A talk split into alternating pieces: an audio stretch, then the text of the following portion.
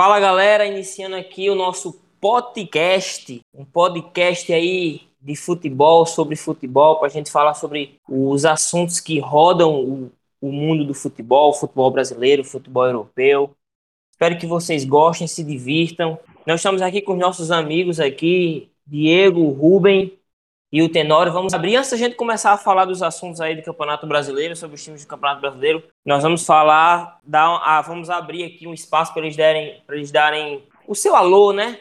Sua, sua saudação aí, os seus destaques. Vamos começar com o Diego aí. Tudo bem, Diego? Tranquilo, Railton, beleza? Fala, galera. Rubem Tenório, prazer enorme estar aqui com vocês e vamos aí falar um pouco de futebol. Show de bola. Tenório, seu destaque, irmão. Fala aí, Railton, tranquilo? E aí, irmão? É, fala aí, Diego, é, Rubem. É, eu queria dar um destaque à final da Champions hoje, é, entre Manchester City e Chelsea, trazendo rapidinho aqui, nos últimos 10 confrontos, empate entre os dois, 5 a 5 para cada lado, e só em é, dois jogos tiveram mais de três gols, né? Então é isso. A galera que faz aí o mundo das apostas aí, ó, já é uma boa estatística para quem, pra galera que vai apostar. Fala, meu amigo Rubem, seu destaque, meu irmão. E aí, galera, tudo bem? Fala André, fala Tenório, fala Railton. É, meu destaque vai para o começo do Brasileirão. Hoje começa aí mais uma edição do Campeonato Brasileiro e tem tudo para ser um, um campeonato espetacular, super disputado e com muita coisa boa. Vai ser bem legal. É isso. Beleza, vamos abrir aqui o nosso programa de hoje com alguns assuntos. A gente debater, conversar um pouco. Vamos começar falando sobre o Corinthians, né, que teve a escolha do novo técnico aí, Silvinho, para disputa do Campeonato Brasileiro e Copa do Brasil.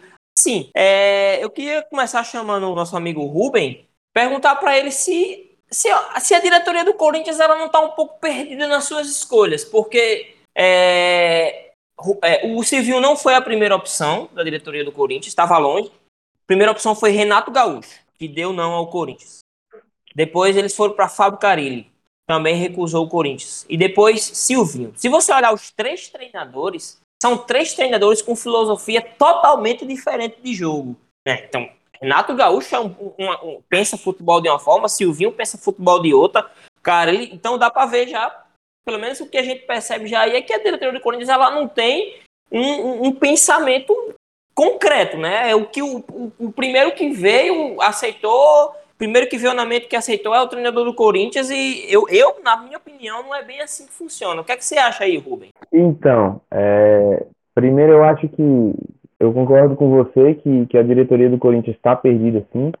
Na verdade, eu acho que o, que o Corinthians está numa situação é, que o time está o time tá fora do trilho, a diretoria está fora do trilho, todo o planejamento financeiro também, enfim, não é novidade a dívida do clube, mas é, sobre os treinadores, eu acho que o Corinthians apostou no Renato Gaúcho, depositou todas as confianças, todas as fichas, enfim, apresentou uma proposta, mas a gente sabia que o Corinthians não teria dinheiro para poder manter um cara desse. Além do mais, de, independente do, do, do, fato de ser uma grande camisa, ter um grande clube, mas é, hoje não é vitrine no futebol. E um treinador na situação de Renato Gaúcho hoje, não, na minha opinião, ele não, não escolheria treinar o Corinthians, já era algo óbvio. Mas todo mundo acreditou, né? Até que ele disse o não e veio a segunda opção, Diego Aguirre. O Corinthians nunca quis trabalhar com técnico estrangeiro. Já muito, na verdade, eu não lembro do Corinthians ter, depois daquele é, passarela, eu acho que eu não lembro do Corinthians ter outro técnico estrangeiro. Então não é algo que a diretoria gosta. Mas pela necessidade tentou o Diego Aguirre e ele também não aceitou. E aí surgiram rumores de Fábio Carilli, enfim, até que restou Silvinho, que eu acredito que foi o único nome que a, que a diretoria conseguiu. Por questão financeira, é, a diretoria, na verdade, a torcida não gosta do Silvinho, ou não gostava, vamos ver até começar agora o brasileiro, porque ele já tinha é, é, recusado o Corinthians duas vezes, quando o Tite saiu e outra quando acho que o Oswaldo Oliveira saiu.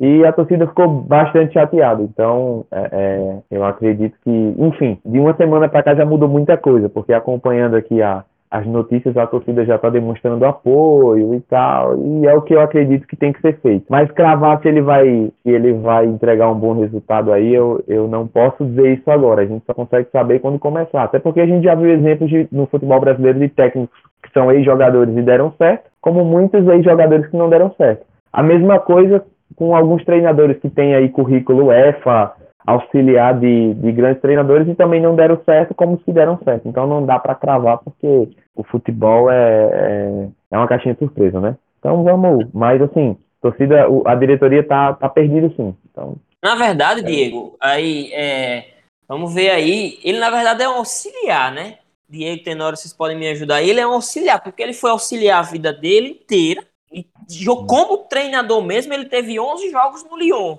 E depois de 11 jogos ele foi. E, e, depois de 11 jogos ele foi demitido, né? Então, assim, ele em tese ele não é um treinador de futebol, ele vai ter a sua primeira experiência no Corinthians. A minha opinião, Corinthians, Flamengo, Palmeiras, seja qualquer um, aprendi isso, aprendemos isso com o Domi ano passado, não é lugar de auxiliar. Eu tenho essa como. O que é que vocês acham aí? Deixa eu, deixa eu fazer um adendo aí rapidinho, e aí eu quero ver se Rubem concorda comigo. Por que, que eu acho que a diretoria do Corinthians nesse momento acertou em trazer Silvinho? porque ele é um cara que tem identidade com o clube. Ele foi um cara que nasceu no Corinthians, foi um jogador muitos anos no Corinthians, ganhou muitos títulos no Corinthians, fez parte daquele time que ganhou o Brasileiro 99, 2000, 98, 99, ganhou, ganhou tudo que pôde ganhar pelo Corinthians como jogador e é um cara que tem identidade. Agora, realmente, não tem não tem experiência, né? Ele foi muito tempo auxiliar de título na seleção.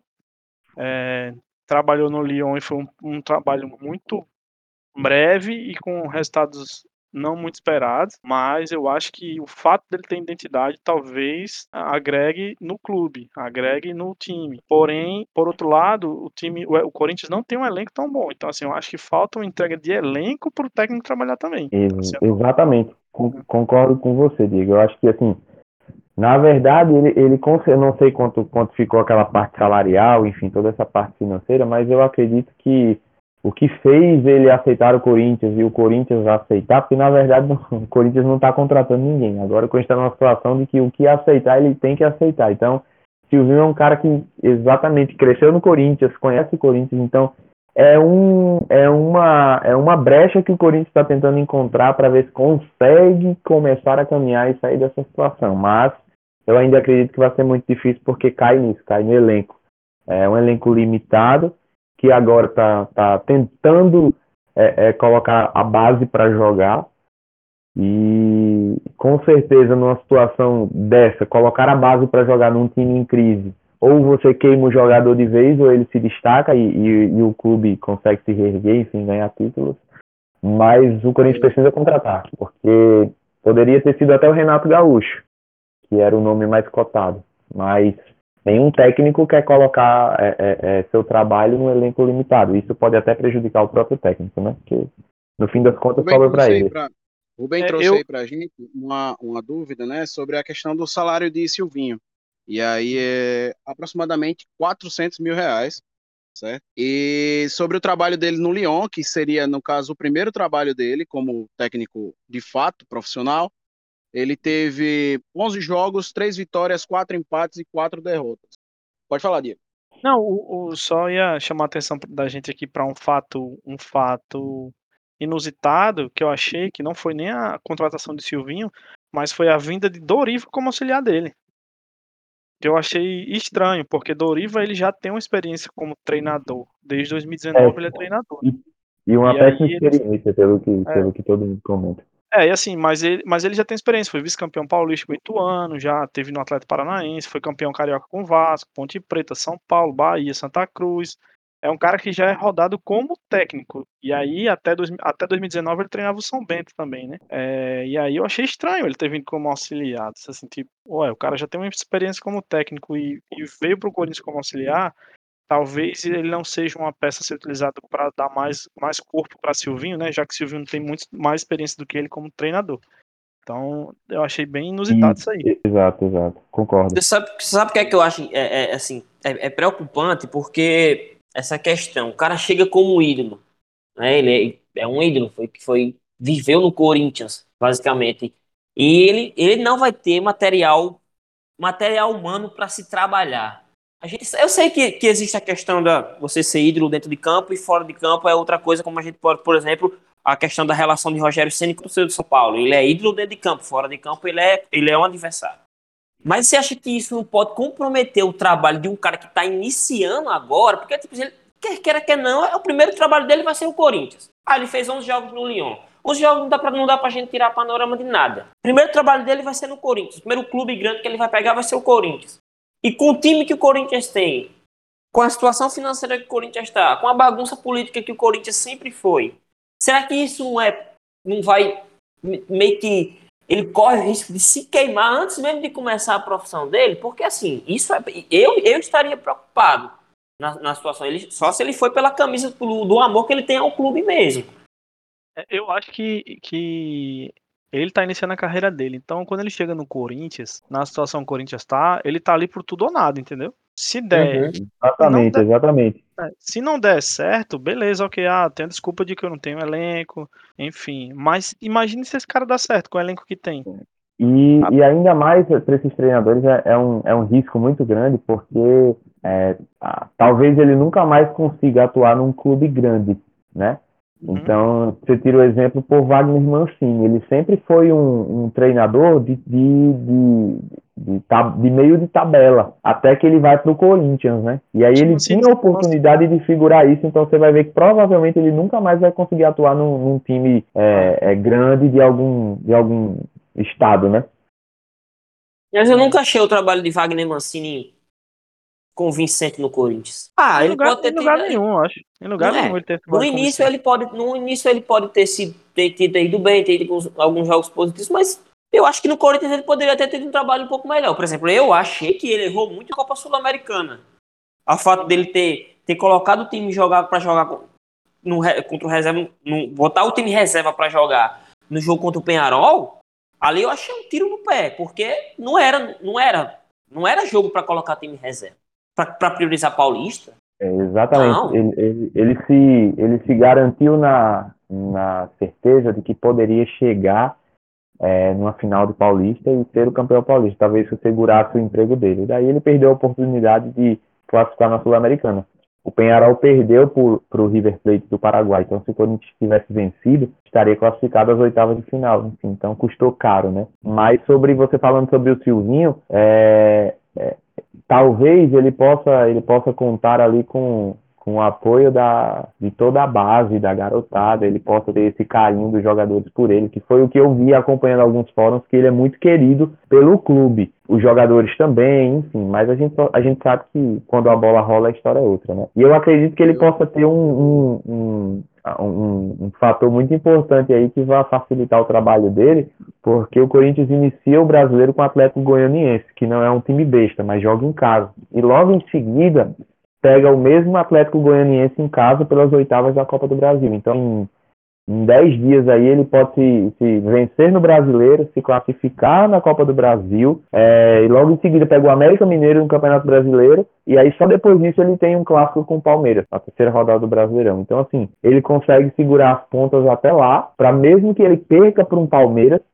que é o esperado, ele consiga é, segurar o cargo, porque talvez se ele iniciar aí com essa série de derrotas, ele saia mais rápido do que a gente espera. Eu não, sei, eu não sei se vocês concordam. Isso. Eu não sei se vocês concordam, mas eu penso que a grande questão para a diretoria corintiana foi a questão salarial mesmo do Silvinho. Né? A, a diretoria estava trabalhando com salários na casa dos 750 mil, 800, até que o Diego Aguirre, se eu não estou enganado, é, pediu um salário de 800 mil e a diretoria não, não abriu mão para ele. E aí o Silvinho vem por aproximadamente, como eu trouxe, 400 mil. E para a torcida, torcida corintiana, né, que já está a par da situação do clube, o time vem numa crescente de dívida, né, desde o ano de 2016, é, dados trazidos aí pela, pelo GE.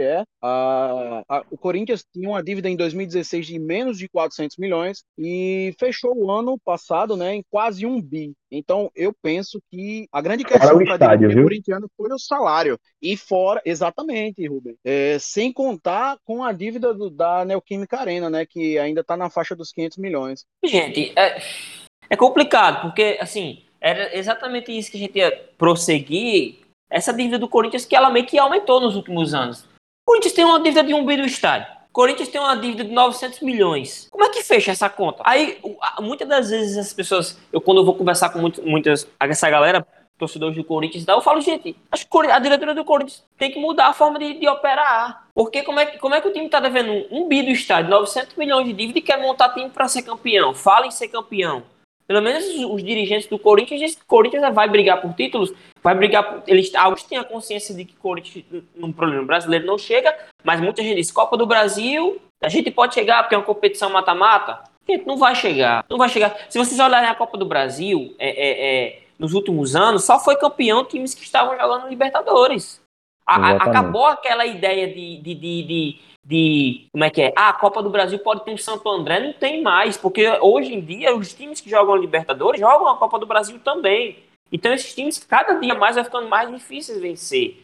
Aí isso, só é mostra, vai... isso só mostra a qualidade dos times e prova o quanto faz diferença, né? Porque se você puxar nesses últimos anos aí, você vai ver Grêmio, você vai ver Palmeiras, você vai ver Flamengo repetitivamente é, nas fases finais. Então isso prova que é, os times que, que, estão na Libertadores estão por merecimento e, e pela qualidade, né? Então é, é quase impossível hoje um clube, um clube com uma dívida tão alta, é, a não ser que, enfim, futebol a gente sabe que, que muda muito rápido. É, mas no, no, no papel é exatamente isso que você está falando, Raio. Aí fica a questão time tá com um bi de conta. Como é que vai montar time forte? Como é que vai pagar 900, 800 reais salário para treinador, gente? Tá entendendo? Às vezes a gente tem que, tem que ver a real, o choque de realidade que acontece. O Vasco e Botafogo é exemplo, estão aí por causa disso, por causa de dívidas em cima de dívidas, bola de neve. Os times não vão conseguir reerguer. Cruzeiro, os caras querem fazer isso com o Corinthians. Não, é não, Diego, eu acho que sim. Eu essa, acho que... Essa, e além do, disso, é tipo assim, a, a, impressão que a gente tem é que esses clubes, né, é, Cruzeiro, que aconteceu ano passado, Cruzeiro, Vasco, Botafogo, Corinthians não chegou a cair, mas a gente sabe da situação que o Corinthians vive. É, o para o Santos, Diego, o Santos, o Santos esse ano parece que escancarou, né? É, parece que os clubes vivem afiado, entendeu? Assim, tipo assim, não, eu vou, eu vou, eu vou manter minha operação aqui, vou funcionar aqui, mas eu pago, eu vejo como pago depois. Eu não tenho como pagar agora. E tipo assim, a, a pandemia ela só pontea, pont, potencializou isso, entendeu? Tipo assim, é, o Corinthians ele tinha muita renda de, do estádio, ele tinha muita renda de ingresso, até porque a maioria dos jogos do Corinthians é, é na casa dos 30, 40 mil torcedores no estádio. A pandemia, é, esqueça esse, esse orçamento, né? Não teve orçamento de bilheteria, além das dívidas. E a então, assim bilheteria nunca conta para o caixa do Corinthians, é só para pagar a dívida, né? Isso, é só para pagar a dívida, mas tipo assim, você diminui, você não, você não aumenta a sua receita, mas você paga a sua despesa, você paga as suas dívidas, Exato. entendeu?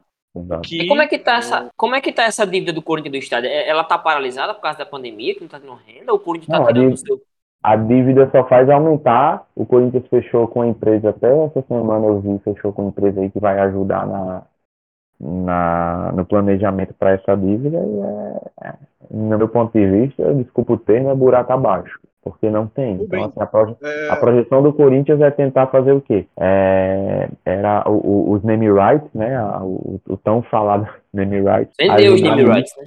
É, como é? Vendeu o name rights, né? Exato. E para poder o Corinthians tentar, em 10 anos, com os name rights, quitar a dívida do estádio para depois de 10 anos é o planejamento financeiro, a renda que for de bilheteria vir para o caixa do Corinthians. Então, se você pensar assim, o Corinthians só conseguiria contratar é, grandes jogadores no cenário do futebol brasileiro a longo prazo, entendeu? Então, realmente, se continuar nessa situação, ele pode sim se tornar um Cruzeiro, um Vasco, um Santos, a, a dívida. E não só o Corinthians, a gente tem outros times que estão muito bem aí em campeonatos, como o próprio Atlético Mineiro, que é, basta pouca coisa para o time afundar, né? Então, ah, bem lindo, Atlético Mineiro. Puxando, é. puxando um pouquinho aqui a sardinha para a questão do clube empresa, não seria, nesse caso, mais interessante a diretoria corintiana contratar um profissional da área de economia que pudesse auxiliar o clube nessa questão da dívida? Com certeza, com certeza. Concordo plenamente. É, eu acho que... que Eduardo Bandeira de Mello no Flamengo conseguiu um ótimo trabalho, né? Exato, exatamente. Então, assim, é, tem bons exemplos né, no futebol disso. Eu acho Só que, que tem uma grande diferença do Flamengo pro Corinthians. O, o Flamengo não devia estádio. Digamos que o Corinthians ele deve 900 milhões fora o estádio. Era, era a dívida do Flamengo na época. Então, Eduardo Bandeira ele negociou a dívida ativa do Flamengo. A dívida que o Flamengo tinha e não tinha estádio. Tá entendendo? O Corinthians exato, tem o estádio. Exato, Cara, acabou com a vida do Corinthians, gente. O estádio pesa muito porque assim, a gente olha 900 milhões, ele é muito dinheiro, mas pro futebol é pouco. Porque você sabe que se você revela um grande jogador aí, você quita metade dessa dívida rapidinho, vendendo um, um, um grande nome. Mas o Corinthians também é um péssimo time para poder vender jogador, para revelar jogador. Ou até quando revela, vende mal e não consegue é, é, ter retorno sobre isso. Beleza, galera. É, e falando do brasileiro, só para a gente encerrar o assunto do Corinthians, o que se espera do Corinthians para o Campeonato Brasileiro? O que, é que, vocês acham? Eu acho que o Corinthians vai ser time que nem o ano passado, assim, de meio de tabela. Não, não vejo muita, é, não vejo muita perspectiva, muita perspectiva acima risco, disso, não. A, a, luta de rebaixamento, hein? Eu não, é, não eu acho, acho que rebaixamento não. Acho que não, porque se a gente olhar bem. Pode falar, Dino. Não, se a gente olhar bem, se você pegar a tabela do brasileiro, você vê os times que tem aí. É, a gente tem. Eu vou, eu vou usar um chutômetro aqui, né? Eu tenho a é, América Mineiro, eu tenho Ceará, Chapecoense, Cuiabá, Fortaleza, Juventude, Esporte. Então, assim, são candidatos que talvez entrem no bolo aí para brigar para cair, né? São, são times assim com menos camisa, com menos estrutura, com menos orçamento. Então Exatamente. Eu, eu acho que fica. É, é, pegando o que Diego disse, é mais fácil a gente fazer assim. O Corinthians é o primeiro time de todos os grandes do futebol brasileiro e tem a maior probabilidade de não brigar por, na, por nada ou até de vir a ser candidato a rebaixamento. Só que o problema é que existem ali seis, sete times no Campeonato Brasileiro que já são certos que a gente sabe que vai brigar diretamente por isso. Então, é, eu acredito que, por exemplo, primeira rodada, Corinthians e Atlético Goianiense. Então a gente já, em tese, a gente supõe que o Corinthians vai vencer em casa, pelos últimos jogos que vem fazendo, pela, pela é, é, recuperada que conseguiu com a garotada. Mas a gente sabe que o Corinthians talvez fora de casa não consiga vencer, né? Não consiga atingir pontos importantes. Então, é, times como o próprio Sport, o próprio Cuiabá, é, que vem aí de uma campanha invicta, mas a gente sabe que o campeonato Mato, Mato Grossense não é, não é parâmetro. É, quando chegar no brasileiro, talvez sofra. E assim como times que não têm uma estrutura de, de elenco para suportar 38 rodadas. Então, eu acredito que o Corinthians vai sim ficar ali no meio de tabela. Se talvez o Corinthians conseguir uma vaga de uma pré-Libertadores, é, eu vou ficar muito surpreso. Com, a não ser que contrate, a não ser que consiga uma, uma, uma quem sabe um, um, campeonato a Copa do Brasil, que é o que resta para o Corinthians, só tem esses dois campeonatos. Eu então... acredito, Rubem, que o time do Santos ele ainda periga mais do que o Corinthians entre os grandes. É, o, o, Santos, eu ainda acho que o Santos ainda tem umas peças pontuais que conseguem fazer a diferença num jogo do que o Corinthians. Assim, o Marinho ele decide um jogo, o Corinthians não tem esse cara, assim, então é. Mas é tá na mesma situação, tá na mesma situação, com certeza concordo. Sabe, qual, sabe, sabe, o, que pode, o que pode assustar? É o seguinte: esses times que subiram, Cuiabá, Juventude, Atlético Gol, é, Atlético Gol já estava desde o ano passado, né, Atlético Goianiense, mas esses times eles já entram no Campeonato Brasileiro, já segmentados a brigar para não cair. Ou seja, eles já sabem que eles vão brigar para não cair. Ou seja, o psicológico já é preparado para isso. A partir do momento que um Corinthians entra na zona de rebaixamento, com 6, 7 pontos para sair, a pressão é lá em cima, irmão. Não é todo clube grande que consegue sair, não. Tá entendendo? Um clube grande é, é muito mais difícil para um clube grande fugir do rebaixamento do que um clube pequeno. O clube pequeno já sabe que o destino dele é aquele ali no campeonato. O clube grande ele nunca está preparado para cair. Ele nunca, ele pode estar tá preparado estruturalmente, o time ser ruim, o time ser cheio de conta, mas psicologicamente a camisa não está preparada para cair. E quando entra numa zona de rebaixamento, acontece como aconteceu o Cruzeiro, não conseguiu mais sair. E dizia que o Cruzeiro ia cair. É, eu acho, Railton, que nenhum time cai ao acaso, entendeu? O time já dá sinais que vai cair. O Cruzeiro, quando chegou na metade do campeonato de 2019, a gente já sabia, epa, o Cruzeiro não tá Troca tá bem. De técnico frequente. Troca direto de técnico frequente, jogador mandando mais que técnico, aquilo que fizeram com o Rogério Senna lá. De tirar o cara, o cara que foi para dar a solução pro time, tiraram o cara com menos de, de, de, de três meses de trabalho é, o time dá indícios, ele nunca cai ao acaso, assim, ah, tá ali na zona de rebaixamento, cai. Não, não é assim.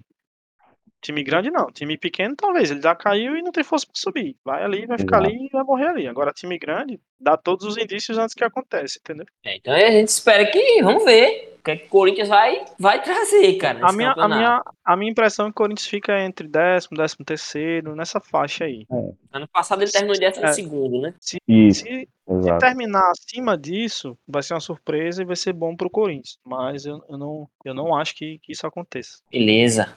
Vamos mudar o assunto, vamos falar sobre Palmeiras. É, Palmeiras que tem amanhã já o confronto contra o Flamengo, né? Edição aí da, da final da Supercopa. É, jogar. Jogaço. Diego, o que é que você acha, cara, desse jogo? O que é que você tá. O que é que você achou a sua a análise da, da primeira fase do Palmeiras na Libertadores? O que você projeta amanhã nesse confronto contra o Flamengo?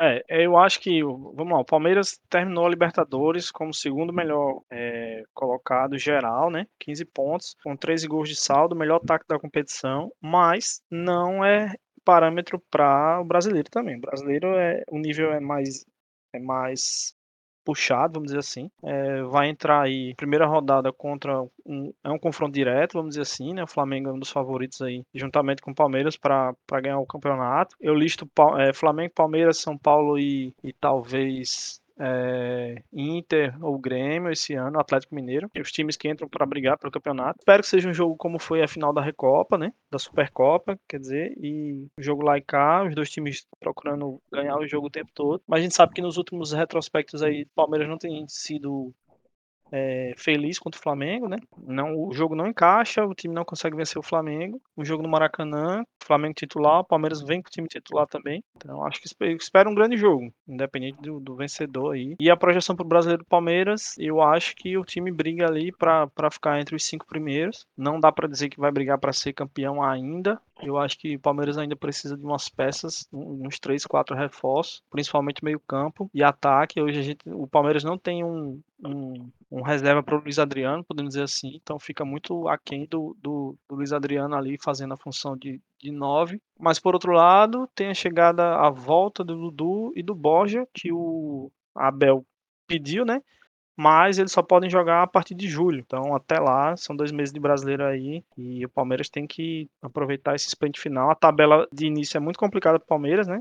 As três primeiras rodadas tem dois, dois clássicos, né? Palmeiras e Flamengo e Corinthians e Palmeiras. Nossa. Então. Diego, e a situação de Davidson? Não, o Davidson é o seguinte: ele não foi comprado né, pelo clube da Espanha, e aí, obrigatoriamente, ele tem que voltar, mas a Abel não quer ele. A Abel já deixou claro que não quer ele no elenco, que não era, uma, não era peça que ele desejaria ter no elenco. Não não tá precisando de centroavante? Mas o Palmeiras não tá precisando de centroavante? É, é, na, é assim, na minha opinião, na minha opinião, precisa. Você não pode ficar, ficar é, dependente do Luiz Adriano. Não pode. Luiz Adriano não é um centroavante. Ele não é um centroavante, mas hoje ele é o cara que faz essa função. E, e o Palmeiras não tem outro para fazer. O Palmeiras tem seu elenco no ataque: é, Rony, é, Gabriel Veron, que não tem jogado, tá machucado. É, Breno Lopes, que também tá machucado. William, é, Wesley, e são nenhum deles é 9, nenhum deles joga como 9, entendeu? Então, não pode, eu não ficaria, não ficaria a mercê de, de Luiz Adriano. Até Por exemplo, a mesma situação, a mesma situação do Palmeiras precisar de centroavante e dispensar Davidson, seria a mesma coisa do Flamengo, tá precisando de lateral e dispensar Rodinei. Tá entendendo? O time tá precisando do cara, vai lá e. Uma hora, é. o cara vai, uma hora o cara vai servir. Davidson foi muito importante pro título do Palmeiras em 2018. Tá certo que ele tem o seu lado folclórico, tá... ele foi importante em algum em um período da história do Palmeiras. Você entendeu? Acho que é uma bola fora ter dispensado Davidson. É, ele, é tá, ele, é, ele tem que se apresentar ao clube, vai ficar, vai ficar treinando até é, o clube achar que ele, ou ele vai ser reintegrado ao elenco ou o clube vai emprestar ele novamente. É, eu acho que ele é um cara para ele pode compor o elenco sem problema nenhum. Eu, eu acho, até porque Luiz Adriano joga todos os jogos da temporada, né? Ano passado ele machucou muito. É. E aí vários jogos o Palmeiras teve que improvisar o William Bigode de 9 lá e, e ele deu, deu, deu conta, né? Mas eu acho que ele pode fazer parte do elenco sim. Talvez a impressão que eu tenho é que o Palmeiras está tentando manter as contas organizadas e por isso quer emprestar Davidson, não quer utilizar ele para não ter que arcar com o salário dele. A impressão que eu tenho, porque os últimos dois empréstimos dele, o clube que, que, que solicitou o empréstimo é que bancava o custo dele, né? Eu não sei, então é a impressão que eu tenho. Mas eu acho que ele poderia fazer parte sim do elenco e, de, e entrar na medida dos jogos ali. Até porque o Palmeiras tem um calendário vai ser apertado igual foi ano passado, né? Você tem Brasileiro, Libertadores, Copa do Brasil ainda para jogar. Então, em um momento ou outro, eu acho que ele poderia fazer parte. Eu tava Diego, achando. fazer uma pergunta para você, uma pergunta ah. polêmica. Tá todo mundo comentando nesses últimos dias, na verdade, essa última semana. Sobre a arrogância de Abel Ferreira. Como Era isso que eu ia falar. Cara, eu vou ser sincero pra vocês. Eu não acho. Eu não acho eu não acho que é da, da índole de Abel ser arrogante. Não acho. Eu acho, por exemplo, J, Jorge Jesus era muito mais arrogante do que ele. Eu acho. Vou dizer um negócio pra vocês. Isso aí é do português. É, eu acredito eu acho que a gente tá confundindo. É, é, é, um problema cultural. Acho que o português é. ele, ele responde as coisas na lata. Assim, eu não acho que ele é que ele é que ele é prepotente ou que ele é arrogante. Eu acho que aquilo que aconteceu ali no jogo contra o São Paulo foi pontual. Acho que ele estava chateado com o jogo. É, assim, não tirou não tirou a razão dele, mas também eu não vejo como ele viu naquele momento. Eu vejo um Palmeiras que entrou para jogar sinais sem vontade de jogar. Jogou, entrou para ficar esperando o adversário o tempo todo, é, não propôs o jogo, e aí a consequência disso é o quê? É você perder e perder o título como foi. Isso precisa. Muito, muito se viu aí pela internet o pessoal comentando que o Palmeiras jogou igual com o São Paulo como tinha jogado a final da Libertadores com o Santos. Que é que você acha disso aí? Vamos lá, são duas, são duas coisas diferentes, né? A, a, a, o peso das competições são diferentes, né? O peso da Libertadores, você chegar na Libertadores depois de 19 anos, na final, você já vinha batendo na trave é, desde 2015, né? Você vem batendo, é eliminado nas oitavas, eliminado nas quartas, eliminado nas semifinais. Então, o peso de uma Libertadores é muito diferente. É, aquela Libertadores, por ser um clássico, Palmeiras e Santos, no Maracanã, se você prestar atenção, nenhum dos dois clubes eles jogaram um futebol maravilhoso na final. Isso, todo, todo, os dois times com medo de se arriscar, com medo de sair para o jogo. Por exemplo, o que é normal de uma final, né? É normal de uma final. Por, é, é. Até, porque, clássico, é, até porque a Libertadores é o seguinte, meu amigo, se você perdeu a Libertadores, você não garante que ano que vem você vai estar na final de novo para tentar Exatamente. ser campeão, não tem como. É, e, e, na final, por exemplo, Solteiro e Marinho não jogaram. Eles não muito bem marcados, Vini e Gustavo Gomes, não jogaram. É, e assim, o Palmeiras ganhou, ganhou porque tinha que ganhar, eu acho. Eu acho que foi um, um uma. Tirou um coelho da cartola ali nos últimos minutos e, e foi campeão. Mas eu acho que o Palmeiras, é, nessas últimas três finais, onde foi vice-campeão, o time não entrou com postura para ser campeão, tanto contra o Flamengo no final da, da Supercopa, contra o Independente Del Valle na Recopa no Paulista contra o São Paulo. Eu acho que faltou mais, mais gana, assim, vamos entrar aqui, faca nos dentes e vamos ser campeão disso aqui. Eu não vi essa postura eu, nos times. Eu penso que no jogo contra o Flamengo, pela Supercopa, o Palmeiras teve uma outra atitude. Não, o Palmeiras jogou muito, foi, foi, o melhor, foi a melhor final dessas três, foi a melhor. O Palmeiras buscou o jogo o tempo todo, saiu na frente do placar. É, se vocês concordam comigo, no segundo tempo, as maiores chances de gol foram do Palmeiras. O Palmeiras buscou mais no segundo tempo o gol. Perdeu nos pênaltis, porque pênalti é da infelicidade. Se você pênalti bem batido, o goleiro não pega. Se você não bate bem, é azar. A gente perdeu, o Palmeiras perdeu no momento que Luan foi bater o pênalti ali, né? Que ele entregou o canto todinho para Diego Alves e perdeu o pênalti. Ali o time, o time baixou a cabeça e, e foi. Achei, é... eu achei, eu achei exagero. Eu tava vendo Twitter, os comentários da, da torcida do Palmeiras depois da final do Paulista, né? o pessoal cobrando o Abel, assim, de uma maneira que parece que ele nunca, sabe, nunca não, tinha feito acho, nada pelo Palmeiras. É. Cara, o cara acabou de ser campeão da Libertadores, velho. Eu não cara acho acabou que... de ser campeão da Copa do Brasil. É, eu não acho que seja para tanto, porque, é, quer queira ou não, esses três campeonatos que o Palmeiras perdeu, eles não têm um peso igual tem a Copa do Brasil, Brasileiro e Libertadores. Eles não têm. É, é um jogo que você chegou ali por ter sido campeão em algum outro campeonato e você tá ali por tudo ou nada, ganhou, ganhou, perde. Enfim, é, eu acho que não, não é para tanto também não. Agora, a pressão, eu acho que o ano pro Palmeiras, de fato, ele começa agora.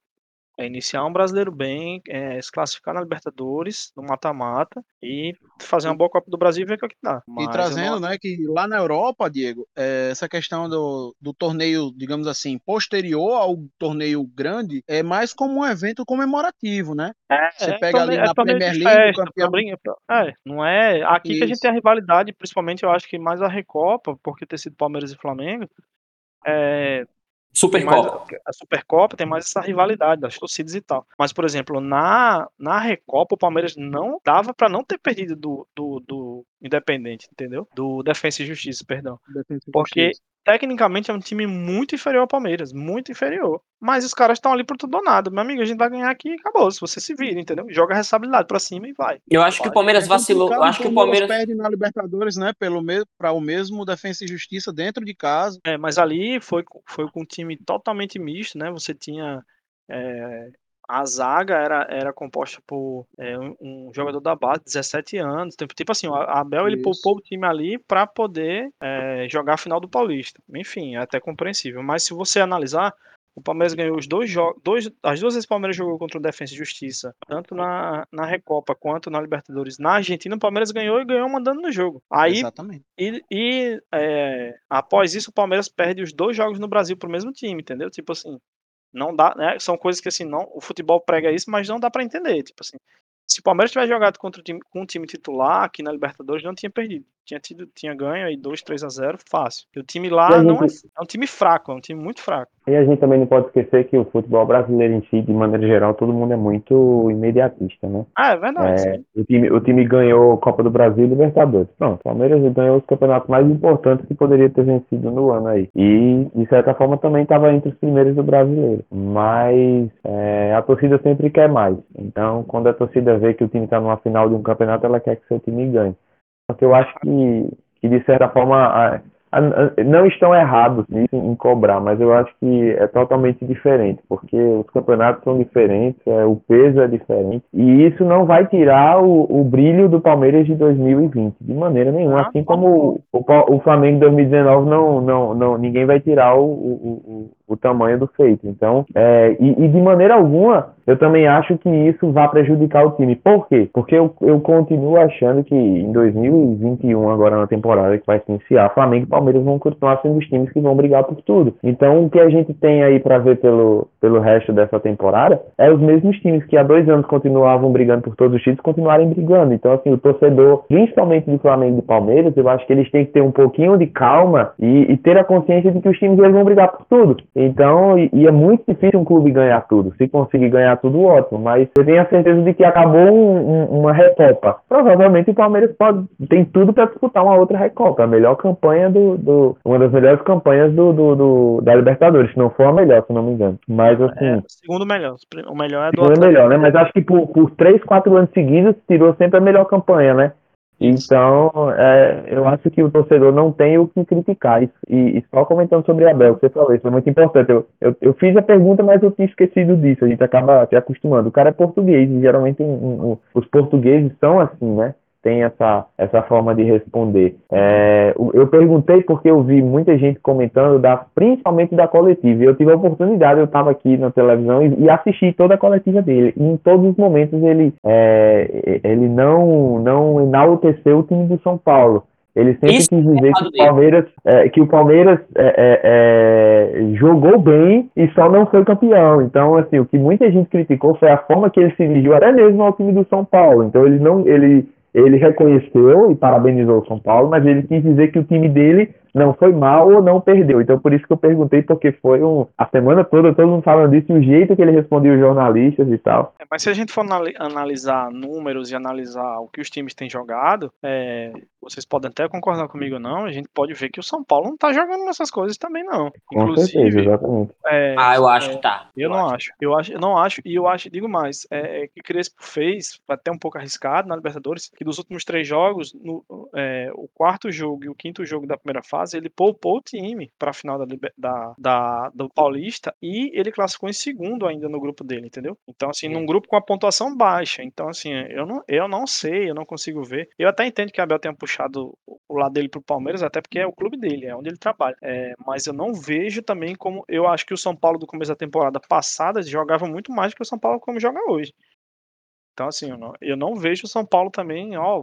Eu, eu, sou, eu sou defensor de que eu acho que é muito fácil a gente. É, tipo assim, o torcedor de São Paulo tá numa lua de mel com o Crespo. O primeiro time ganhou, ganhou um título que há muitos anos não ganhava. Legal. Todo mérito para o time do São Paulo e para Crespo não tiro. Mas eu acho que tudo é, é, é, é, não se constrói em 12 jogos de Paulistão. Não, é, não. Até porque eu sou, eu sou, eu, eu acredito que a base do São Paulo do ano passado, que faltou pouco para ser campeão brasileiro, é a mesma. Então o time estava uhum. jogando bem. O time só teve uma oscilação que todo campeonato brasileiro ele tem. Todos os times oscilam. Quem sobra no final são os times que oscilam menos. Então um elenco faz diferença, é, a qualidade dos jogadores técnicos faz diferença. Então, assim, eu acredito que Crespo ele possa estar tá fazendo um bom trabalho mas eu acho que tem ali sim todo o trabalho de Fernando Diniz que ninguém pode descartar. A mesma coisa quando eu comentei até uma vez uma conversa interna da gente sobre o Renato, o, o, o, o Grêmio do Roger, que ele montou, o Renato Gaúcho deu continuidade e assim tem todo o mérito. Então, assim, eu não ainda posso considerar o Crespo um grande treinador, tá fazendo diferença no futebol brasileiro, não. Eu acho que o São Paulo está montando uma boa equipe, uma equipe competitiva, um time copeiro, com bons jogadores, uma base muito boa, aquele menino Gabriel Sara, Rodrigo Nestor, Luan, e tem peças ali que estão em ótimas fases, como o Luciano, é, Daniel Alves voltando para a lateral, a posição de origem dele, que eu sou fã dele jogando ali, ou, ou, muito mais do que ele jogando no meio de campo. Então acho que sim. São Paulo tem tudo para ser um dos times que possa brigar pela Libertadores, pelo, pelo peso, pela tradição que tem, e também pelo brasileiro, até a Copa do Brasil, que é um título que eles não têm. Mas eu não acho que o São Paulo ainda chegou nesse patamar de, de hoje, do futebol hoje, que o Flamengo e o Palmeiras estão. Não, não considero favorito. Não, não, não é questão, não é questão de chegar, não, não é questão de chegar a, patam, a mesmo patamar de futebol. Eu acho que o São Paulo está apresentando um bom futebol. Gente, São Paulo, o time do São Paulo, pelo menos o time do São Paulo é melhor do que o time do ano passado. Olha quem foi que chegou, o Benítez. Que eu não vejo lá esses, tu, isso tudo no Benítez. Mas é um meia, vai, que eu achava que uhum. faltava no São Paulo no passado. Miranda, Éder, são Paulo tá melhor, gente. São Paulo tá jogando bom. São Paulo acabou de ser campeão paulista. Mas São Paulo é, ganhou do Palmeiras. São Paulo. É, eu continuo, eu continuo dizendo que, por exemplo, Paulista ele não é parâmetro para nada. Vamos lá, vamos recordar aí o Paulista do ano passado. Palmeiras foi campeão com Luxemburgo e é, na sequência. E, o Corinthians finalista, né? E o Corinthians finalista. E aí na sequência teve o Palmeiras perdeu um jogo pro Botafogo no Brasileiro, que foi onde culminou a, a demissão do Luxemburgo. E aí o Palmeiras não jogava, o time não não produzia nada. E aí chegou a Bel, fez o trabalho trabalho que fez. Mas eu não acho que o Paulista seja parâmetro. Eu acho que o ano, ele, de fato, ele começa agora pro São Paulo. O que a gente tá falando aqui sobre o São Paulo a gente só vai conseguir ter uma conclusão no final da temporada. Se o São Paulo chegou lá, ganhou a Copa do Brasil, ganhou a Libertadores, ou ganhou o Brasileiro, ou ficou ali na, na no topo ali, a gente, é, a gente pode concluir. Ah, caramba, o trabalho de Crespo é bom realmente. Mas até então, eu não acho nada demais. Eu não acho que o São Paulo tem cara de. É, tem cara de, de, de, que vai brigar por algo. Eu não acho. Eu acho que ainda é cedo. São Paulo pode, pode fazer uma boa Libertadores? Pode, mas ele pode chegar na próxima fase e cair. Ele classificou em segundo, vai pegar as pedreiras que estão no, no, no, primeiro pote agora, que tem Palmeiras, tem Flamengo, tem Atlético Mineiro, então não sei. Eu e realmente... tem muito do que, do que Rubem fala, né? A questão do imediatismo daqui do futebol brasileiro. Porque Isso. se o São Paulo perde a final do Paulista, aí então o trabalho do São Paulo já estava todo por água abaixo. Também. Exa Mas não, eu acho O mesmo, o mesmo Abel que quando perdeu Recopa e Supercopa, a torcida já, já, tava, já, tava, já tinha gente é, é, cogitando a demissão de Abel Ferreira. Então é, é, é inadmissível é, isso. Eu acho, eu acho até natural natural essa empolgação, porque ganhou nove anos sem ganhar, nove anos sem ganhar um título, 16 anos sem ganhar um paulista, beleza. Mas, por exemplo, até os próprios jogadores, né? É, o, o Pablo falou assim: não, a gente é, foi campeão paulista aqui, mas o foco da gente agora é, é, esperar a Libertadores e jogar o Mundial. Disse, epa, como assim? A temporada começou agora. Tem a impressão assim, peraí, eu tô falando com o novo Miller e, e, não tô sabendo. O Pablo é o novo Miller, entendeu? Tipo, enfim. Uhum. E, aí Volpe falou: não, Paulista pra gente foi igual a Copa do Mundo, foi o mesmo com a Copa do Mundo. Não é pra tanto, calma. É, exatamente. Isso é bom, eu acho que isso é muito bom. São Paulo merecia, tava precisando disso. É, é, é título, conta, vale. Sim. O Campeonato Paulista, pra mim, é um dos mais disputados de todos os estaduais. Os times é, é, dão muito trabalho, os times do interior, mas não, não significa que se você vencer o Paulista, o seu time vai, vai, ser, vai se dar bem. Né? Nenhum não, estadual garante isso. Nenhum estadual garante isso. E vamos lá, assim, é, Crespo ainda não tem pressão nenhuma cima, em cima dele. Não existe pressão para Crespo ainda. Então, assim, imagina que ele perca o primeiro jogo do mata-mata da, da, da, Libertadores. Que amanhã, quando o São Paulo jogar contra o Fluminense, ele não vença o Fluminense. Então, vamos, vamos aguardar, é. eu acho. Não é pra Beleza. O São Paulo, o São Paulo Deixa tá eu abrir aqui espaço para uma pergunta para vocês. É, a questão de torcida no estádio. Vocês acham que a falta de torcida para o estádio dá mais um, uh, um ambiente de tranquilidade para o treinador treinar a sua equipe aqui? Dá. Eu acho que dá, mas eu acho que com certeza. São duas coisas. Ele dá mais tranquilidade para o treinador, mas ao mesmo tempo ele tira a força de muitas equipes. Eu acredito na força da torcida num jogo de futebol. Eu, eu, eu sou desses. Eu acho que o apoio da torcida, ele, eu já vi, é, é, é, eu já vi o Corinthians ganhar jogo com o apoio da torcida, jogando mal, mas a torcida incentivando e desconcentrando o outro time, pressionando. Eu acho que isso faz diferença. Mas claro que não é, não, não dá para se ganhar tudo sempre assim. Mas eu acho que pro técnico é muito melhor, porque ele não tá escutando ali o que normalmente um técnico costuma escutar, né? Vai, é, é xingamento. É uma pressão, faz... é uma pressão a menos, né? Ele não tem uma pressão. É, é uma pressão a menos, é, exato. Ele não tem o torcedor xingando no ouvido dele, falando bobagem no ouvido dele. Não tem. Exatamente. Exatamente, é, exatamente. É, já entrando aqui, até vou pedir a Railton, né, a licença, mas já entrando aqui no próximo assunto, que seria a questão de Rogério Ceni no Flamengo, né? O Flamengo seria o nosso próximo assunto, mas uh, tem muito flamenguista aí falando que se a torcida tivesse no estádio, o Rogério Ceni já tinha caído. É, vocês com sua opinião? Talvez sim, até porque a torcida do Flamengo é uma torcida muito exigente. Então, tipo assim, e, e a torcida ela ficou com, eu acho, eu vou dizer assim, ficou mal acostumada com, com o que Jorge Jesus fez, né? O excelente trabalho que ele fez. É, o Flamengo virou uma máquina na mão dele, sim. Então, é, e desde 2019, depois que ele saiu, o time não foi mais o mesmo. Ganhou o Brasileiro ano passado, mesmo errando, mesmo perdendo pontos bo bobos, mesmo não jogando igual a 2019. Mas agora é que você está tendo chance de ter, mostrar o trabalho dele de fato, porque ele pegou o time ano passado no meio já no no sprint final ali do brasileiro. E agora é que ele tem que mostrar serviço, né? O time não jogou bem na Libertadores, não vem jogando bem. É, a zaga vem com muitas falhas, né? O sistema defensivo, como um todo, tem muitas falhas, tomou muitos gols. E eu acho que a pressão nele vem agora, entendeu? Já tá pressionado, na verdade. O que, é que fala tua veia flamenguista, Raio? Eita! eu, eu não vejo confiança no trabalho de sendo para um mata-mata, não, gente. Com todo respeito. Eu, eu, eu, respeito quem defende o trabalho dele, mas um time, que, um time que toma gol todo jogo não ganha mata-mata, gente.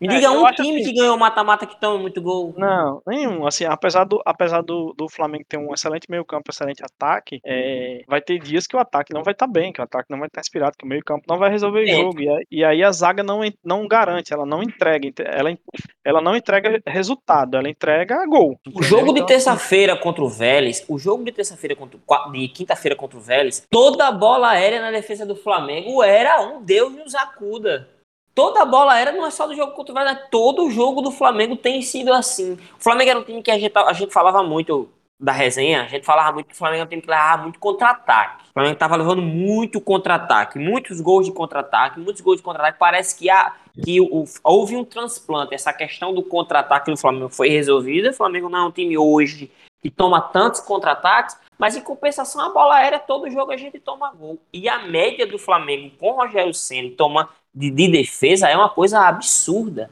Eu queria levantar uma bola para vocês.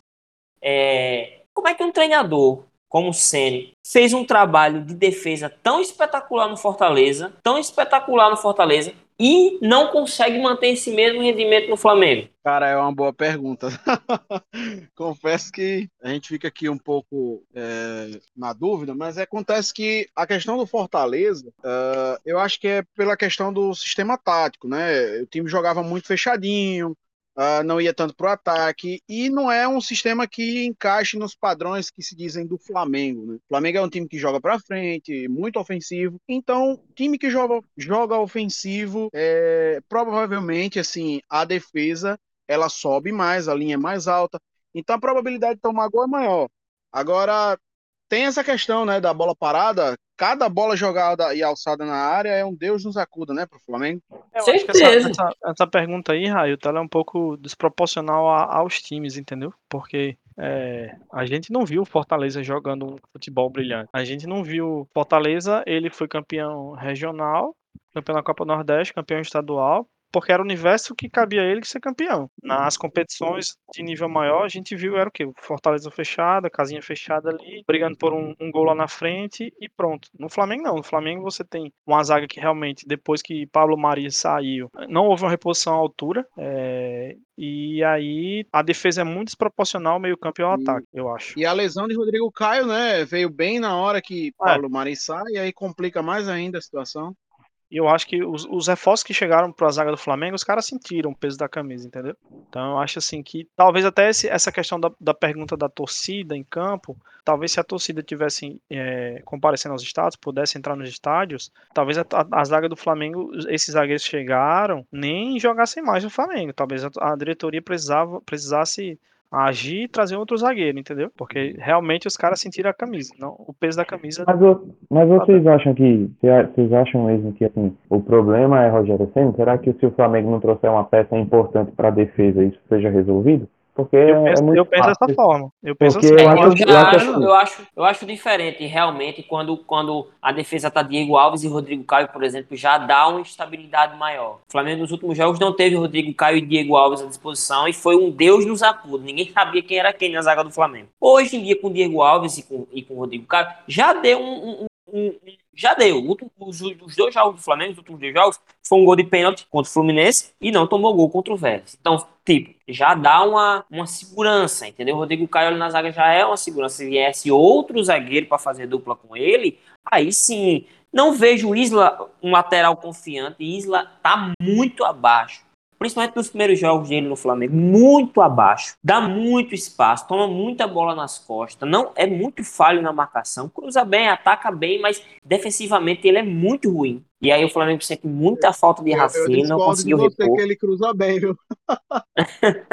É, alguns cruzamentos, mas de fato o Flamengo ainda sente muita falta de Rafinha. Achei uma bola fora da diretoria não trazer Rafinha. Acho que foi mais uma coisa de questão de politicagem dentro do clube, principalmente de seu BAP e Marcos Braz, que não consegue falar a mesma língua no Flamengo. Nunca conseguiram, nunca conseguiram, nunca vão conseguir. Então, por causa de birra, acontece isso. tá? E por causa de birra, a gente perdeu um lateral que, na minha visão, é o melhor lateral do Brasil, que tá matando a pau no Grêmio. Quando eu assisto o jogo do Grêmio, eu fico com raiva de Marcos Braz e de BAP. Porque o Rafinha não veio pro Flamengo por conta dos dois. Porque um queria e o outro não queria. E eles são rivais lá dentro do Flamengo. né? Então isso complica muito. Entendeu? Complica muito. Beleza, galera? Vamos Eu- finalizar aqui eu bem rapidinho. Eu queria um palpite de vocês. Alguém quer falar mais alguma coisa? Não, eu queria só pontuar a questão que o Rubem falou. Realmente eu concordo que a chegada de um novo zagueiro viesse bem a calhar pro Flamengo. Beleza. Vamos falar os, os palpites da final da Champions. A gente ia falar sobre o sorteio da Libertadores, mas como é terça-feira, a gente vai ver se a gente consegue fazer outro programa na segunda-feira para falar sobre o sorteio da Libertadores. Manchester E sobre a rodada, né? City. Oi? E sobre a rodada, né? E sobre a E rodada sobre a do Brasileirão rodada. também, né? E sobre a rodada, exatamente sobre a, sobre a primeira rodada. Manchester City e Chelsea. Diego, seu palpite? Eu acho que o City é, um, é levemente favorito pelo elenco e pela forma de jogar, é, a forma que Guardiola tem adotado de seis meio-campistas ali, com o Gundogan fazendo falso 9. Eu acho que eu vejo mais elenco no City do que no Chelsea. Palpite, placar. Eu acho que 1 a 0 City. Tenório. Cara, eu tô com o Diego. Eu acho que o Manchester City ele tem mais equipe, mas não é tanto a mais do que o Chelsea. Eu acho que quem desequilibra para em favor do City, né? De Bruyne, para mim, o melhor jogador do campeonato inglês. Ah, acho que 2 a 0 City. Rubem. Cara, eu tô torcendo pro City. Acho que Guardiola merece esse título. O time do City merece esse título. Acho que tem mais time. Mas é um clássico inglês. Então, toda semana a gente tá acostumado a assistir muito aí Manchester City e Chelsea. Então, eu acho que até para a imprensa inglesa, o pessoal não, não gostou muito, porque toda semana a gente consegue ver isso em Copa da Inglaterra, enfim, tudo. Mas eu fico no 2 a 1 pro, Chel- ou pro, pro City. Mas a gente tem que se ligar no Chelsea aí, umas peças importantes aí no meio de campo do Chelsea que podem fazer diferença. Principalmente um, um carinha chamado Kanté, que é o destaque desse time. Então, É o pulmão, É né? isso. O pulmão do, do Chelsea. é. Então, Ah, eu acho que vai dar City. 2x1 City. bem, então todo mundo. Acho que o time do City é mais preparado. É mais, mais sólido do que o time do Chelsea. Então, galera, espero que vocês tenham gostado. Esse foi o nosso podcast sobre futebol, certo? Estaremos tentando fazer duas vezes por semana, pré e pós-rodada do brasileiro. Tem muita coisa para falar. Sorteio do Libertadores, Cartola. A galera aqui também joga Cartola. Tem cartoleiro aqui, dono de liga. E a gente vai também estar divulgando a liga dele aqui nos podcasts futuros, certo? Embora. Tem muita coisa para falar. Espero que vocês tenham gostado. E até a próxima. Valeu, galera. Valeu, galera. Até a próxima. Valeu, tamo junto.